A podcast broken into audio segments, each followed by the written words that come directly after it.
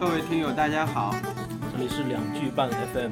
我是王佩。我是刘淼。今天我们给大家聊一聊什么话题呢？我们聊的是简单生活，简单生活。我觉得简单生活是很多人的心中的梦想。对，其实我们这个播客就挺简单的，我们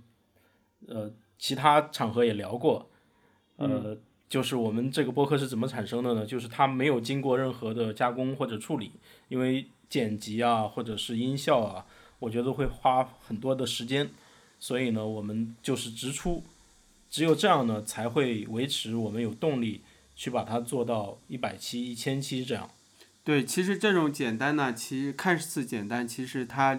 也有它的复杂性。就是说，比如说我们都要用用到电脑，而且我还有一个专业的 Blue Yeti 的话筒，但这些付出是值得的，因为它让你的后期变得简单了，因为对后期不用改了。对，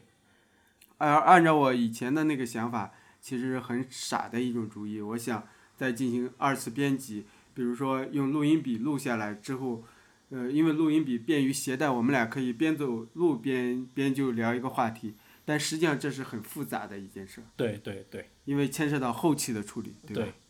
呃，做这个播客用采用这种方式，其实我也是参考了多年以前我看过的一个博客。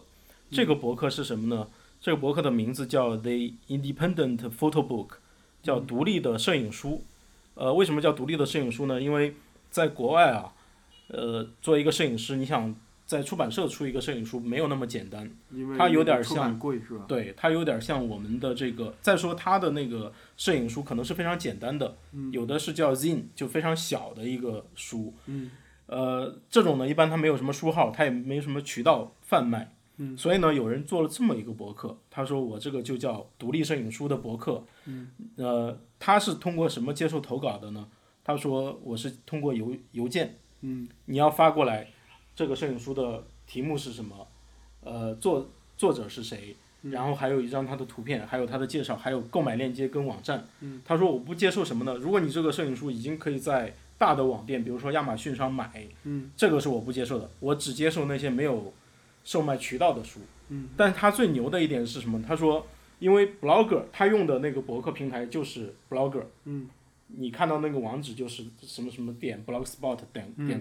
com，Blogger 有个功能是什么呢？是通过邮件发布。哦，所以他这个人，他说我好，我现在接受投稿，你发给我，我直接用这个方式发到那个博客上，我不做任何的编辑。嗯，你发来一个，我看，哎，王佩的摄影书来了，我直接转到某个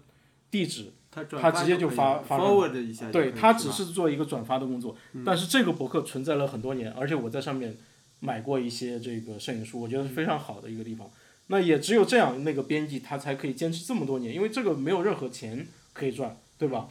钱是我买了以后是付到那个摄影师的手里的，嗯他没有任何的，但是他做了一个很大的聚合的平台，嗯用一种种非常低成本的方式。我觉得如果你再让他去编辑，让他去找图片，让他去找，哎，这个在哪儿买什么的，他根本没那个空去做，那就不做了这个事儿。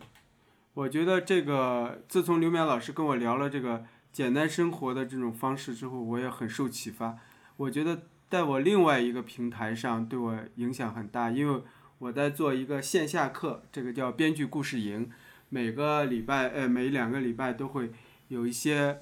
呃学员跟我一起，我们一起呃在探讨一些编剧的事儿，然后再教大家一些表演啊，还有编剧的技巧什么的。这个我全程是录像的，但是在这之前呢，我是处理的很复杂，我要把它这个呃画面录一轨，然后声音再单独用这个录音笔再录音一轨，完了之后把它两个合成在一起，里边用到这个一些这个电影的画面啊，包括一些这个图片之类的，我都要单独的再做后期的处理，为此我花了巨资。买了刘淼老师上一期这个在这个人生智慧中强烈不建议的这个按月付费的呃 Premier。第二呢，我还每关键是每次花费的时间特别长，我基本上为了处理一期的视频要用两天的时间，其中第一天是看这个素材，第二天才是动手去做。光这个视频的压缩就要两个小时，然后这个视频的生成还要再再另外另外两个小时，最后传上去还要一个多小时。呃，等这一切都结束之后，我的课已经过去三天了，学员们不能及时的看到这个录像的回放。第二呢，我自己累得有半死。第三个，它的效果呢，其实跟你刚才说的直出比差不了多少。嗯，后来我发现了一个神器，就是在这个 Zoom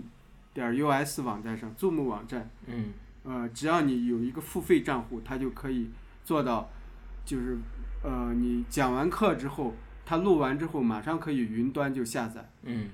当然，我最痛苦的一点就是说，你云端下载我，比如说我前面有半个小时我是不想公开的，嗯还有一有些闲聊我也不想把它加进去，就类似简单的掐头去尾的剪辑功能。嗯这个怎么办呢？没想到在这个 Zoom 网站，它已经帮你想到了，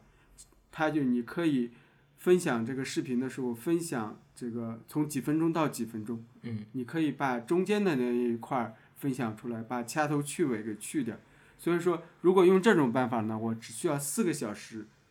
就是在我讲完课四个小时，它这个网站生成这个链接之后，我就可以发布给学员。嗯呃，相当于我既没有这个花费很多的劳动，也没有让学员有很长时间的等待，就可以完全实现这个功能。对，其实这个就是一个简单生活的一个基本的应用吧。嗯我觉得能其实能去省掉一些繁杂的呃多余的工作的话，我们尽量应该去省掉那些工作，这个是一个基本的原则。对，因因为现在这个在资本主义社会啊，就为了促进大家消费，其实让生活越来越复杂化的。对对，这个，比如说前一段有人就送我一个东西，说是车上用的冰箱，我还真傻乎乎的就给装到车上了。发现装上之后，我的无尽的烦恼就开始了。首先，这个冰箱它是要插电的，它要把点烟器那个十二伏的开关给呃那个插座给用掉。嗯用了它之后呢，我就没法给手机充电了，嗯这是一个烦恼。第二个就是原来这个车用的冰箱是不会制冷的，因为里边没有氟利昂，它只能是你有冷的那个饮料，趁凉的时候我放到这个我的这个冰箱里边，它能给你保温，其实就个保温桶。啊所以说我需要去专门买那种很凉的饮料，然后趁着它没有热起来之前给它抓紧塞进去，还要插着电，就是为了喝一口凉的矿泉水儿。你说我有病吗？对，这个就是， 这听起来有点好笑，但确实是毫无必要的一个东西嘛。但嗯毫无是必你要仔细想，我们生活中很多东西都没有太大的必要。嗯，嗯，比如说这个，比如说，像我们两个，我觉得都有一个共同的爱好，就是买书嘛。呃，纸质 其实书买书，我觉得本身就没有太大的必要。呃，我知道你你也有别的方式去获得获取一些书，但我的最大的方式其实目前是去图书馆看。嗯，因为像尤其我们生活在上海的话，像上海图书馆，它的藏书非常非常的丰富，哪怕是一些外文的书，哪怕是一些台湾台版的书，都可以找到。这个是我已经试过非常多次了。那你如果你有一个很好的知识管理的体系的话，你可以完全把那个图书馆当成你的书房，你想看哪本去借就行了嘛。就关于书啊，我其实有一个很重要的发现，我觉得其实是电子书，尽管看起来有各种各样的不方便之处，但是它分享起来简单。如果现在，当然每个人读书的目的不一样，有很多人读书呢，他是为了再把书的内容再二次传播出去的。嗯尤其是对于这些人来说，你给他纸质书，等于相当于要了他的命，因为他这些东西，他哪怕打字打一遍，他就觉得手累的不行。嗯，你如果是电子版，哪怕是 Kindle 版，它直接一生成就可以跟大家分享了。对，而世界上有很多的这个博博客的博主，还有公众号的公众这个这个作者，他就是用这种方式分享书的。比如我知道的有个 Better Reader，、嗯不知道你有没有看过？嗯 Better Read，呃，这个这个作者王朔他就是用这种方法，主要是看 Kindle 书，看嗯完之后他就马上把这个要点摘录下来，再用自己的语言串起来，嗯这样一本这个新鲜观点的书就出炉了。啊，是这样子。嗯，所以这个时候指出对他来说确实是一个比较大的负担。当然你在上海或者在一些大城市生活的话，指出它的存储也是一个很大的难题。你家里只有三五本儿无所谓，你有个三千本儿、五千本儿，那就是一个灾难嘛。但是纸书的优点也是不容否认的，就是说它的那种不依赖于任何能源啊，纸书才是真正的简单生活。你任何电子书你都要用电是吧？我纸书有根蜡烛我就可以了，白天我还不用蜡烛。对对，我没有反对指数啊，我是反对买书。啊、你你这个指数你可以，你从图书馆借过来也不也不浪费任何能源，对吧？而且你还省去了一个存储它的空间，而 且而且这它是最早的这个共享经济。就后来我们经常说共享单车、共享充电宝、共享乱七八糟的东西。你想图书馆这个东西，它在你所有的共享经济出现以前，它就开始共享了，大家共享一本书嘛，这是一个很美好的一个东西。但是还是自己的书看着爽。啊你想，一本书就像抱得一个美人一样，你是希望它是苏小小呢，还是希望你属于你自己的那个、自己的书难道你都看了吗？是陈 圆圆的？自己的书难道你都看了吗？其实是那你说，你问一个女人，你衣柜里的衣服都在穿吗？不可能啊，我每次她只能她穿是一件。他是苏小小还是他是陈圆圆，在乎不在乎天长地久，只在乎曾经拥有嘛。你跟他在一起的时候是开心的就可以了，你何必说我要你控制欲为为什么那么强的，一定要拥有一辈子呢？呃，我觉得有有些书还是需要自己有的，就不能说。对，但是有些你觉得长读长新的，但嗯是现在有一个问题就是，你也在多抓多抓鱼这个卖过书啊，嗯，就是，呃，是什么原因让你这个把买进来的书又卖出去了？呃，我要节省空间嘛，我觉得这个是简单生活的一个。其实你，我我没有太多的东西，嗯，我没有太多的电器啊，我没有太多的，比如说衣服啊或者什么的。我唯一多的，我觉得就是书。嗯，呃，有些书如果你看完了，你把它已经装在脑子里了，那相当于图书馆已已经成为你的书房了。就算你将来还需要，哎，那本书我想起它里面说过一个什么东西。我要查一下，然后网上找不到，那你就去图书馆借嘛，这是第一。第二呢，如果这个书你买了已经堆了很多年，你都没看，证明你们真的没有缘分，已经浪费钱买书了，就不要再浪费时间看它了，因为你。你说你抱得美人归，然后你你五年都不灵性它一下，你还要这你要它干嘛呢？还不如给那些更需要的人，让他们打折去买掉。这样的话可以节省很多的空间。我整体上我觉得一个房间里不要有太多东西，就像以前我们宝醉屯老师说的，你可能厨房也不需要，对吧？床也不需要，那书更不需要了。书这相比床这种必需品来说，它根本就是可有可无的东西嘛。呃，我们其实这期节目应该邀请到宝醉屯老师就 会非常好了，就我们会争取下次遇到他的时候，请他来做一期专门介绍他的生活理念，嗯因为宝醉屯确实非常有意思。对，他他说床也不需要，你有个睡袋不就行了吗？他你睡睡家里袋。是扎一个帐篷，然后有一个睡袋的。对，其实大多东西都不需要。那我对照了一下宝老师说的这些东西，我就发现我书是太多了。但是我好像宝老师到你家里也也批评过你的书很多，对吧？ 对他看到我这个书，感很替我发愁。呃，这个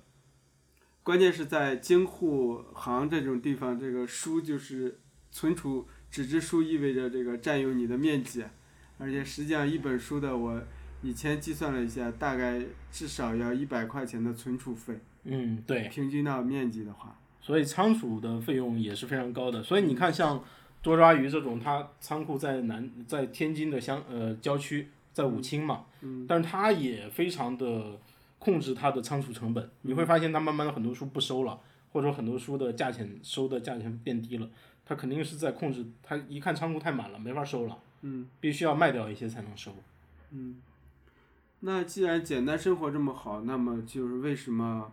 我们现在被各种媒体灌输的是你要不断的消费、不断的更新、不断的升级，而不是不断的简简单化呢？那因为这个时代的精神，我们叫时代精神，它就是一个消费主义的时代精神。这个你不管是在欧美还是在中国都是这样，在香港也是这样的。你你你只要接受任何的媒体灌输，媒体肯定告诉你，你必须买这个，你不买这个防晒霜，你明天不是晒黑了吗？嗯，你晒黑了你就不好看了，你怎么去嫁人呢？你怎么去娶人呢？对吧？你你怎么展现你的社会地位呢？对吧？你这么黑，肯定是干体力活的嘛。他有各种的理由让你去买，比如说买汽车上的一个冰箱。我以前也买过一些乱七八糟的东西，比如我买过一个什么 GPS 你还买过一个尤克兰拉送给了我，啊、对呀、我那个东西买了，我根本没弹过，对吧？我还买过吉他，雅马哈的吉他也送给别人了嘛。嗯呃，很多东西都已经被我送掉了，因为确实我发现那个没用，但是最没用的确实是那个 GPS，因为有一次呃我啊，GPS 是干嘛的？就就定位的嘛，只是一个 GPS，只是一个不是我嗯不是因为我有车，车上有 GPS，嗯而是它是单独一个 GPS 的设设备，那个东西大概有多大？那个东西倒不大，那个东西像手机像那么手机那么大，但比啊手机厚。大啊，呃，有一次我在山里迷路了嘛，嗯我后来回回来以后就觉得，哎，嗯需要一 个 GPS，但那个后因为山里迷路这种情况，在你一辈子可能发生的是微乎其微的，后来再也没有用过那个东西，那个三三四千块嘛，叫高明嘛，Garmin 那个牌子，完全没用，很多嗯那东西啊、将来发大水你可能用得上，被冲走。呃被冲走。你先保证它是防水的，对吧？ 它不一定防水，而而且那个电池我不知道有没有电，所以这个东西就真的没用。但是你如果打开那个，我为什么会买它吗？因为像亚马逊或者京东或者淘宝，它会都精到有秒杀，对经吧常推推那送我是印吧象中那个是亚马逊的一个是所谓的秒杀，它叫、嗯呃，我已经忘了它叫什么东西了。就他每天有那有那些东西，嗯他说、哎这个东西还有多少倒计时，嗯，五个小时三十九分多少秒，这个东西就要恢复正常价了，然后就就买了一个这个东西。我买过很多这种乱七八糟的东西。嗯其实我感觉，随着这个资本主义的这个流行啊，其实我们已经被训练成了一种这个，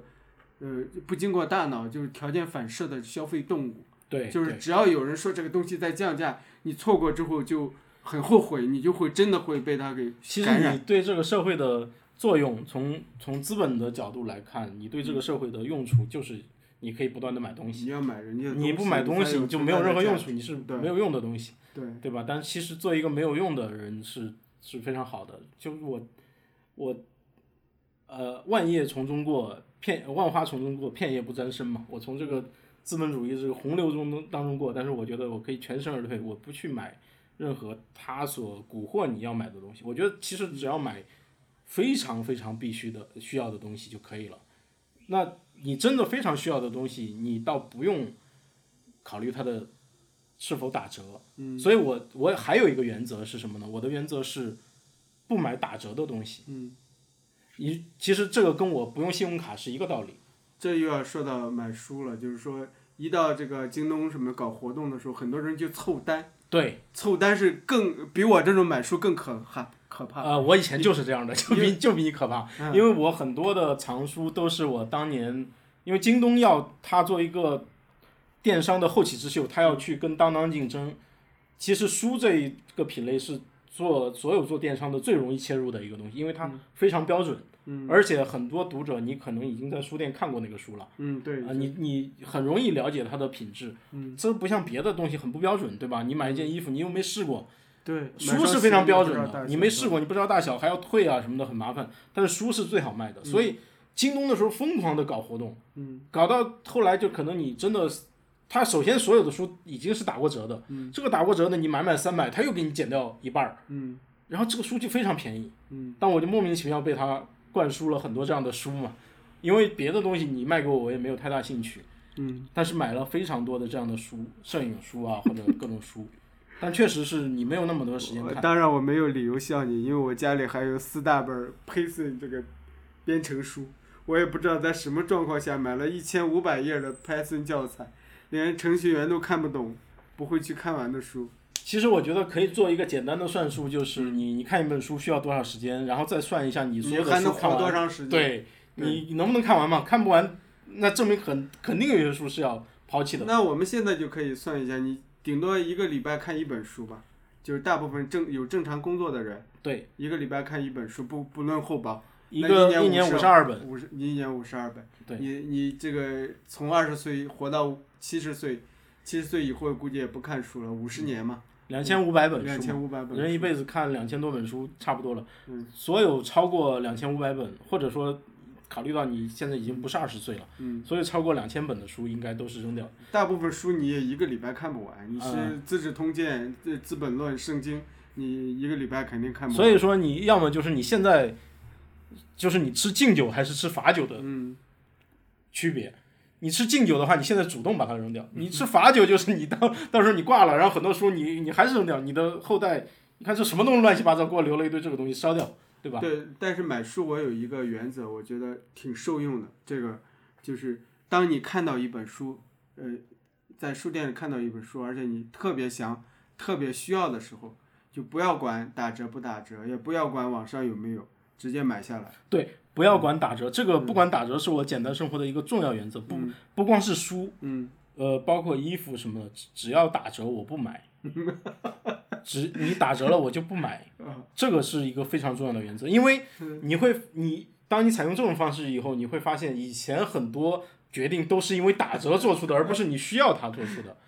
当你有这个原则，你只要打折我不买，你就会真的想一下这个东西我是不是要。对，你又想了一下，我根本不需要，你不要用打折来来迷惑我，你对吧？有了一个二次思考的机会。对，他在误导你，他在用打折，哎，这个东西原来是一千、嗯现在只要一百，他用这个九百块钱的这个东西来误导你，那让买你以为买你一需要。送一呢？这种你你会接受吗？如果这个东西是只有一种情况你会接受，就是你确确实实需要这个东西，然后你你比如说你已经想好了，我今天晚上要去买一个蚊香，因为我被蚊子已经叮的不行了。嗯。哎，它蚊香居然是买一送一，但是这个时候你就不要拒绝了，因为你快被叮死了，对吧？那你我就接接受上天的馈赠，好，你你买一送一，恰好是这样，但只是有这样的就像像瑞幸这种，就是全是靠买一赠一来这个就不买比较嘛市场。其实我就就不买嘛，这种就不接受嘛，嗯，因为你不需要嘛，你好多东西是不需要这样去推销的嘛。对，所有这种免费送给你的东西都不是怀有什么好心。对首先它成本已经计算到里像面像瑞幸这种，他买一送一的时候，你就想一下，我是不是真的要喝咖啡？嗯，因为很多人居然，当然这个在这个消费主义的时代，它确实是奏效的。很多人真的是不喝咖啡，但是奔着你这个打折买一送二，对吧？我一下冲了很多杯，然后因为咖啡可能又有瘾，对吧？他真的染上了咖啡的瘾，然后就进入了咖啡的泥潭，这是可能的。但是你仔细想想看，你如果不是出于打折的因素，你本来是不喝咖啡的，那你为什么要买它呢？其实我们都知道，其实喝茶的带对健康的益处其实大于喝咖啡的。对那喝咖肯定的啡嘛好得多，尤其是喝点普洱啊，这个黑茶啊这些。所以咖啡这个东西，我觉得整体上来说，就是西方资本主义为了跟中国这个，呃，有有有有东西可以卖到中国，它的一个阴谋，包括红酒也是，对吧？其实我们本来是不喝这个东西的，我们嗯你喝过最贵的酒是多少钱的？ 最贵的酒茅台我应该是喝过的，但是我你给我喝茅台，跟我喝衡水老白干，我是分不出来的。我以前在机关里面，那有时候他们去招待，嗯，说哎这个是茅台，要喝一下的。我说啊好吧，但是我真的不知道那个是包括烟对吧？你给我抽几块钱一根儿的烟，呃中华的话可能三块钱一根，你给我抽三毛钱一根的烟，我不知道。我记得保对屯说：“你不要请我吃三千块钱一条的鱼，是吧？因为这样我没法回请你。第二个我也吃不出好，你给我三块钱的快餐，我吃的反而更舒服。嗯对对对，他三个三三千块钱的鱼，就是他这个也是一样的，呃，论据就是嗯你请我吃三千块钱的鱼，不是因为它好吃，而是因为它三千块。嗯。但我看重的是它好不好吃，而而而且而且保证的也有原则，就三千块我肯定不吃嘛，再嗯好吃也不吃了嘛，这个没有任何意义。对，这个在吃上，我觉得大家现在越来越就是很多很多的选择。其实这个简单生活其实就是回归到这个其实衣食住行都应该讲究简单生活，吃的也是。其实你吃的越复杂，它的危险性是越高的。就以前我们十几年前那个 SARS 不就号称是吃果子狸吃出来的嘛？但是具体什么原因我们不知道。但是你想，如果你人类几千年来没吃过的一个东西，你突然开始吃，它可能会有潜在的风险。就是现在，关键是有些这个年轻人是不是被这种所谓的有机生活所误导啊？比如说，很多人吃牛油果啊这种东西，都是我们以前听说都没听说过的，嗯，现在对就以这个健康食品著称。然后，但是有一个一个牛油果有十来块钱，又特别 贵。。呃，这这两天比较便宜，六六块多，我还买过我记得因为我你不大吃晚饭，所以刘我就淼老师在嗯有一年曾经这个订过一次那个就是所谓有机的那种沙拉快餐是吧？对对每个中午给你送。对当时你还很兴致勃勃的跟我说起过，对，那那个创业已经倒掉了，他后来你为什么不吃了？ 他倒了嘛，嗯他如果还在你还吃，还在我还在我还吃呀，我觉得那个没有任何问题。但是它嗯，太健贵康嘛。了，它三十多块钱一份。呃，但是你现在在，嗯如果你要吃的安全放心的话，当然你也不能保证它三十多就证明它是安全放心的啊。但是你呃在外面吃的话，这基本上这个成本也很高了，现在二十多肯定要的嘛。那他又给你送到门上，提前做好什么的，我觉得也也可以吧。就是这种简单生活的原则，在工作中你怎么使用啊？就比如说，我要这个配一个电脑，我是要这个功能最复杂的那种，还是就是比如说我就是打打字，我就用一个最简单的，那你就够用就行了 Linux 就可以了。嗯不要装那些乱七八糟的软件，因为你装那些东西会把它变慢，而且那些软件很多是要钱的。比如说你说那个 Premiere，你嗯你那个也用不着呀。我呃现在我觉得我已经用不着它了，而且这个实际上电子的作用其实是很有限的，无论是电脑、电子笔记、电子书，还有这个各种各样的软件，它并不能让你有更多的创意，也不能刺激你的灵感，只不过把你记录下来而已。对它其实它就是一个工具嘛，它这个工具跟笔啊跟纸其实是同等地位的一对，个就工具。是像他们说这个。一个好的裁缝从来不要说自己用什么缝纫机一样，对是你只要看到我做的衣服就可以了。对，好的摄影师他也不会说那个，可能他们用的是徕卡，但是他从来也不会说我因为用莱这卡个才也是这个消费主义给对对弄对出来的一 个品牌，其实已经，呃，你比如说那个莱卡很多那个好的照片啊，根嗯本不是莱卡拍出来，人都是用这个佳能啊，这个对对尼康拍的，对然后后来他们就都安到莱卡头上，嗯就对。成了莱卡但你了。作为一个优秀的艺术家，有一个摄影师叫曼瑞曼雷嘛，嗯，曼雷是拍过很多，他是早期拍那种比较特立独行的照片。嗯人家问他用什么摄影仪，他说：“难道你会用问梵高用的什么笔或者什么对对对，颜料吗？对吧？这个根本没有没有关系，对吧？我用什么东西？是他但是后来的这些商家，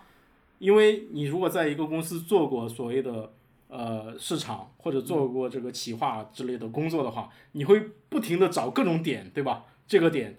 这个比如说那个本子，嗯， m o s k i n a 那个是我说这海明威用过的。那那海明威用不用这个？人家海明威照样写出来那啊就些海东西明吧。威用卫生纸也照样可以写出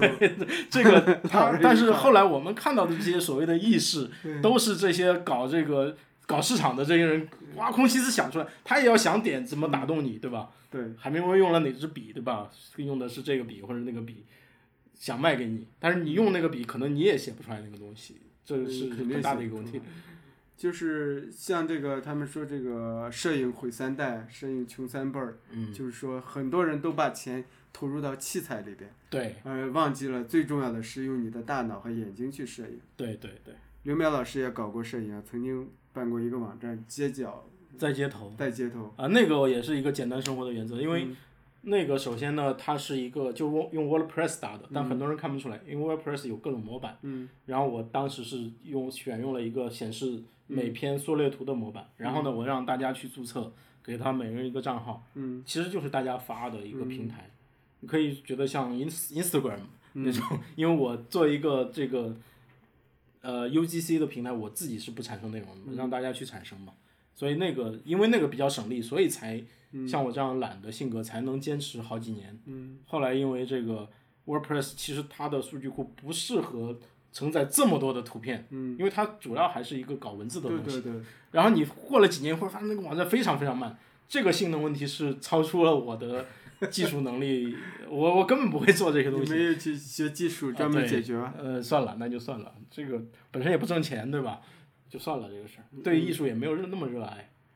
当时你是这个在意器材的吗？也不不在乎，我我是不在乎器材的，嗯，嗯，但是我知道他们很多，他们搞摄影的何止是在乎器材，他还在乎胶卷，这啊对玩胶片的就必须挑要胶片，瞧不起玩数码的，玩这个大画幅的瞧不起你这个玩幺中三小五画幅的，对吧？啊，对，呃，胶片它还要讲究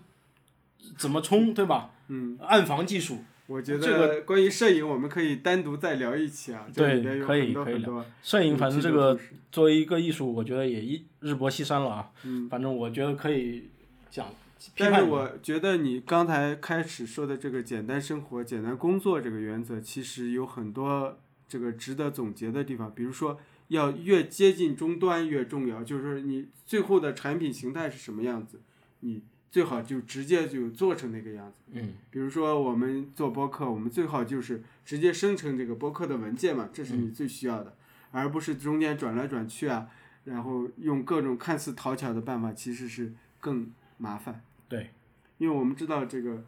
做准备时间、做准备工作的话，其实很浪费时人的精力和时间的。是的，人就是怕这个任务之间的切换。如果你单独做重复一个劳动的话，其实很简单的一件事，这就是福特制和泰罗制当年发现的那个对对对，工作的一个法则。那我们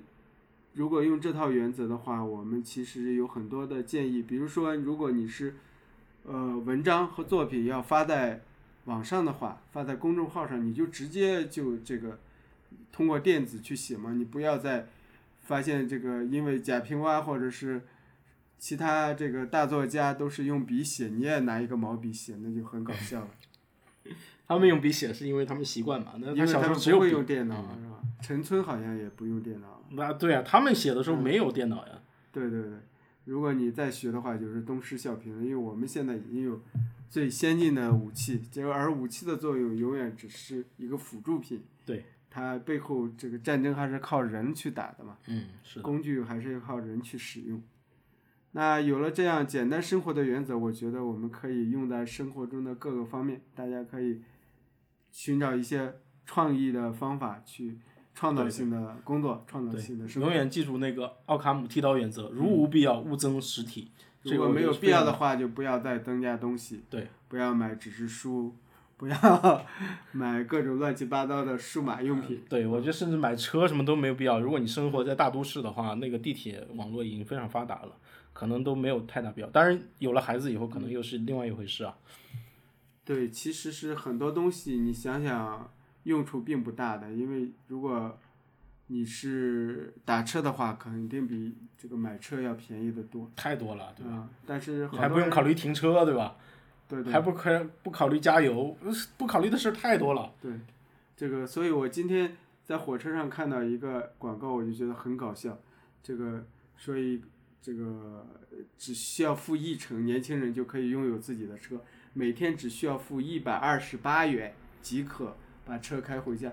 其实你想想，这个很搞笑，在于它看上去一百二十八不是很大一笔他钱，是每天，每天你早晨一睁开眼睛就要欠人一百二十八。对第二，关键是你不是每天都开车，好不好？有的车你可能放一个月，嗯呃这一个月等于说这四千多块钱你就三扔三千九，对吧？三千九你就扔到那儿了嘛。嗯，这所以说这个很多广告是经不起推敲的，因为他们违反了奥卡姆提到违反了简单生活对的他原经则。常用这种方式来忽悠人嘛。嗯，把把本来应该你说的每月的或者每年的你，你除以那你说每小时只要付可能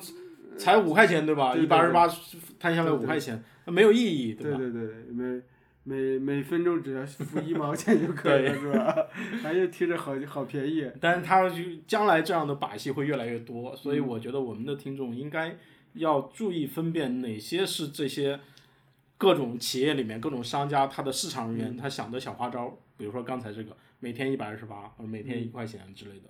所以我就想起一个比喻，就是说，呃，有两种人，一种人是把火车造得非常精致，然后呃再铺上非常好的铁轨，然后让它去开；还有另外一种人呢，就是先把火车开起来，我只要有一个斗儿，有一个头就行，然后慢慢的在我一边开一边装修这个火对车嘛。其实现在最重要的是这个先把火车开起来。嗯对对对，简单生活的原则就是